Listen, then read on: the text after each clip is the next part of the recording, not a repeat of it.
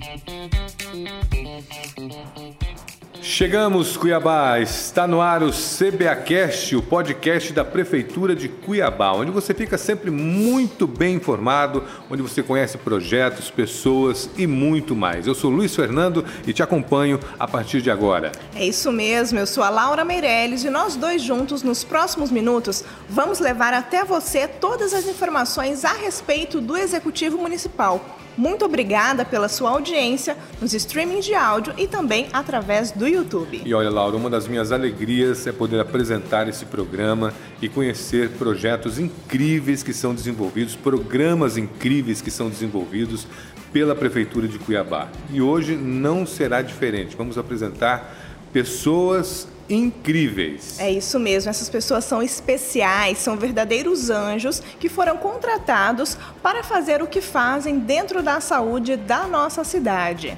Estamos falando, olha só você aí que está do outro lado nos acompanhando. Estamos falando de profissionais de saúde, profissionais da área da saúde que criaram projetos fora até daquilo para os quais eles foram contratados e são projetos que estão fazendo a diferença na vida de muita gente mesmo. E o resultado é lindo de se ver. Nós estamos hoje aqui com duas pessoas bem especiais, profissionais da saúde, que estão atuando na linha de frente contra a Covid-19. Nós estamos com a psicóloga Flávia Guedes, ela que é lá do Hospital São Benedito, e com Marden Lima, que é do, do Hospital Referência à Covid-19. Tudo bem com vocês? Tudo bem. Bem-vindos, bem-vindos. Obrigada. Obrigado pelo convite.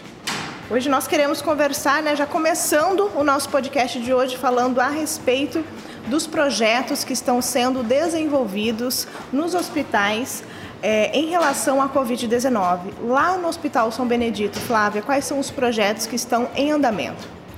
É, nós temos alguns projetos. É, temos a visita virtual, que refere-se a um processo da pandemia, que era um, era um projeto que a gente iniciou por conta desse processo da pandemia, da distanciamento é, das famílias, dos acompanhamentos com as visitas. Então, é uma forma das famílias puderem estar próximo deles. E a gente tem o vídeo chamada por meio de um tablet funcional, institucional, onde a família pode ver um pouquinho seus familiares, perguntar como é que está sendo esse processo de hospitalização, é, seja dentro da UTI ou seja na enfermaria. Então a família consegue fazer videochamadas é, diariamente, temos na unidade. É, nós temos sete setores, né, entre enfermarias e UTIs, e a gente programou uma planilha que normalmente todos os dias a gente consegue atender essas demandas. Lá no hospital de referência, hospital de referência. Também caminha-se na mesma direção. Sim, também. O nossa amiga aí também tem chamada, também tem acolhimento com a família. Ah, as, as, chamadas virtuais são diárias, né? Cada psicólogo tem, tem sua UTI, tem seu setor, alguns da UTI 1, 2, 3, enfermaria lado A, lado B. Então, inclusive, uh, até paciente que não pode responder por ele, a família assina um termo, e aí a gente consegue fazer a videochamada com o paciente e, e a, a família consegue ver o paciente, conversar, deixar sua mensagem, né? E também agora também a gente está com um projeto de musicoterapia. A gente está levando música uh, para os pacientes por enquanto, os pacientes que estão na enfermaria, né? Mas a gente quer estender esse projeto pra, até para as UTIs também. Então, Você é músico isso. e levou o teu talento, seu segundo talento, né? O talento da psicologia e o talento da música.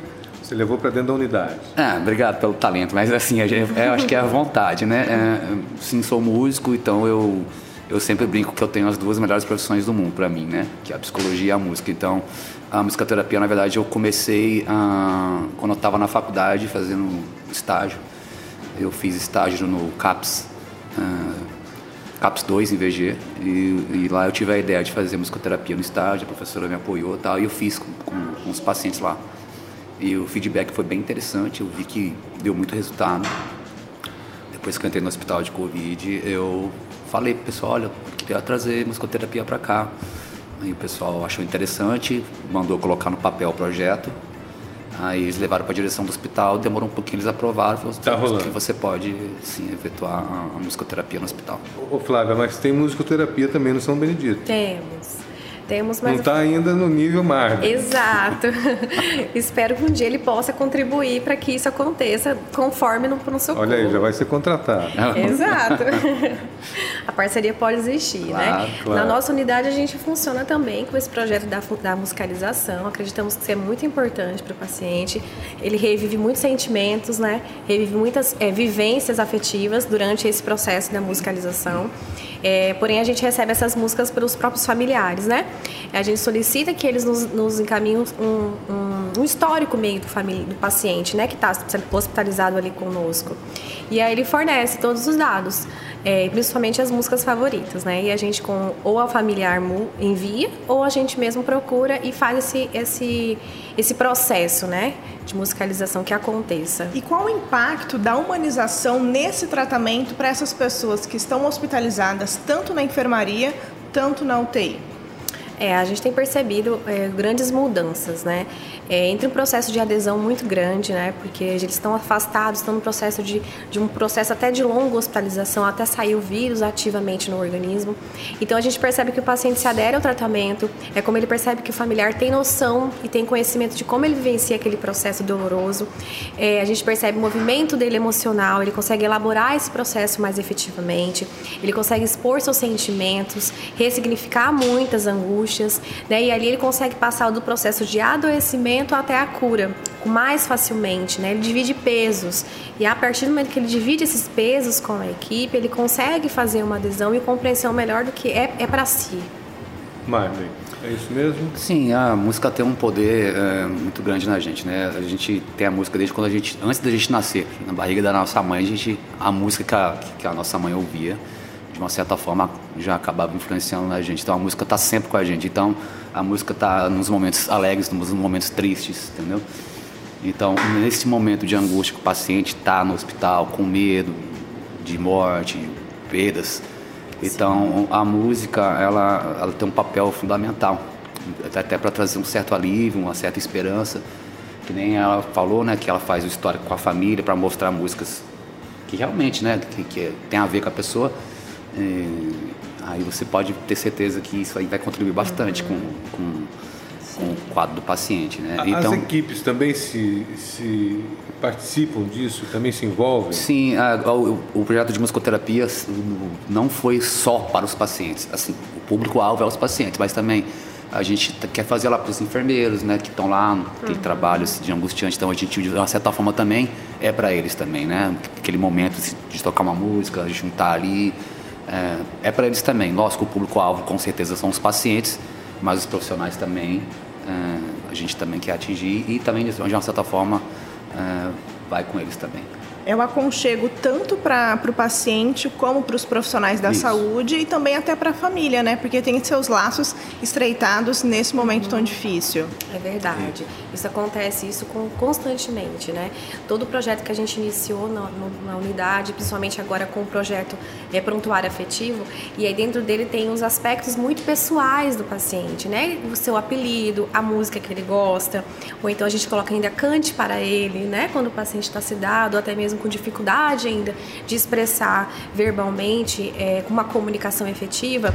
Então a gente coloca vários traços ali, de ídolos, de, de jogos favoritos, é, de músicas favoritas, é, de, de de cores, enfim, todos os hobbies, qual é o estilo de vida daquele paciente. E naquele momento a equipe consegue perceber quem é o outro, conhecer aquela particularidade daquele paciente que está ali, tentando vivenciar cada momento clínico, né, lutar contra todo aquele momento que ele vem enfrentando clinicamente falando. Então esse momento de troca é muito importante. Não é só quando eu, psicóloga, vou fazer e realizar aquela ação.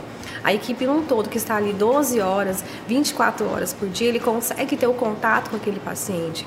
Né? Então, a, a efetividade e a relação interpessoal é muito importante. Ou seja, humanizar de fato todo o sistema. O processo todo. O processo né? humanizado. Exato. Isso, vocês lembram alguma história que vocês poderiam contar, compartilhar com a gente? Sim, é uma história recente. É um paciente idoso é, particularmente assim é um homem muito hum, cheio de cheio de manias, né, altas peculiaridades, muito íntimas, no sentido assim de questões mais mais rigoroso consigo mesmo, rigoroso com o mundo, né? E nesse processo que ele vivenciou, essa distanciamento, ele é um homem casado há quase 50 anos, 50, 51 anos com a esposa. Então, ou seja, eles nunca foram afastados, né, um do outro apenas naquele momento foi muito, muito marcante para ele, onde ele passou um processo de muita rejeição naquele processo de internação, mesmo ele reconhecendo que tinha uma necessidade, uma importância de estar ali para se curar, porque ele não estava com condições físicas de se levantar, por exemplo, da cama é, pela situação do Covid. Então ele apresentou várias é, despersonalização, né, do ambiente era estressor, o, as, os apitos da unidade eram estressoras, toda aquele mobi, a mobiliza, restrições de banho, de troca, de independência, estar dependendo do outro, de não ter sua autonomia, foi algo muito estressor para essa pessoa, que ao longo dos anos tem uma vida muito ativa, mesmo por conta da idade. E aí a gente começou a desenvolver é, não só esses projetos, mas o acolhimento em todos os diários que a gente faz, né? Como atribuição, intervenção psicológica. E a gente iniciou o processo de musicalização com ele. E aí foi muito bonito porque ele é um, um homem que gostava de sertanejo muito clássico, né? Muito raiz, né? Que a gente tra conseguiu traduzir com ele. E ele conseguiu trazer dessas músicas, dessas, desses cantos que a esposa mandava é, conseguiu trazer muitas coisas, reflexões para ele, né? Vivências da relação dos filhos, da história de trabalho, de como ele lutou para estar ali. Então isso aí foi muito significante para ele. Ele conseguiu expressar por conta desse processo de música, por conta do prontuário afetivo, por exemplo, dos gostos musicais, ele pôde falar mais abertamente e poder elaborar esse processo e até aceitar essa hospitalização. Mari, nós estamos chegando já ao final do CBA Cast, mas dá tempo de você contar uma historinha curtinha pra gente aí também. Oh, é, tem, tem várias histórias, né? Mas assim, aqui tem algum. Tem alguns pacientes que a gente acaba se apegando mais, né? Igual, igual uma pessoa assim de, de idade, que, que, você tem aquela carência, né? Tem aquele. que é mais. que tá mais fragilizado, né? Então tem, tem um outro que você pega mais apego e e você vê o quão importante o pouco que você consegue fazer lá para ele, você vê o quanto é importante. Então, aí depois o paciente consegue sair, convida para comer peixe, vem na minha casa, manda mensagem, fala que está com saudade. Vem cantar aqui. Vem cantar, entendeu? Então isso aí é bem gratificante. Então tem várias Bacana. histórias, mas de Muito obrigada pela participação de vocês Obrigado. hoje aqui no CBAcast. É mesmo é essa, essa questão mesmo de mudança como um todo, né? Tanto na equipe de profissionais da saúde, quanto no paciente hospitalizado e também na família. É isso, Luiz? É isso e muito mais, né? Isso. A saúde de Cuiabá ela está sendo mais humanizada. Aqui. Fiquei emocionado com o trabalho que eles realizam. É isso mesmo. É muito Parabéns. emocionante. Obrigada. Muito obrigada mais uma Obrigado. vez pela participação Obrigado. de vocês. E nós vamos agora para o giro de notícias.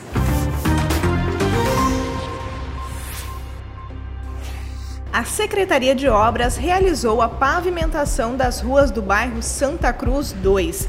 A ação fez parte do programa Minha Rua Asfaltada e deve atingir mais cinco ruas do mesmo bairro. A Limpurbe mantém 10 equipes para garantir a manutenção das áreas verdes. Todos os dias, as principais rotatórias e canteiros da cidade são molhados, mantendo os jardins e reduzindo os riscos de queimadas. Mais de 400 profissionais da educação estão participando da segunda edição do curso de atualização continuada em serviço.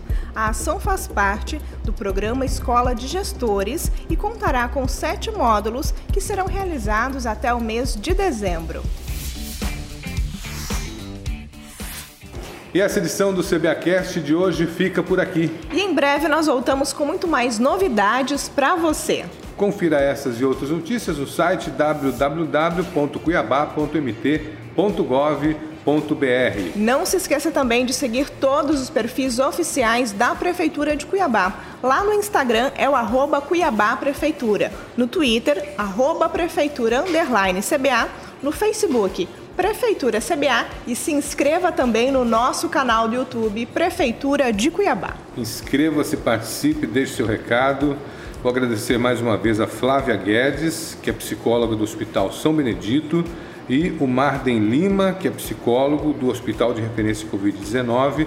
E como a gente falou muito de música, nós vamos encerrar hoje com música aqui. Vamos cantar aí a capela. a, Cantar a assim. capela, vai lá. É preciso amar. Ah, as pessoas como se não houvesse amanhã. Tchau, tchau, pessoal. Até a Porque próxima. se Você parar pra pensar, na verdade não há. Cala que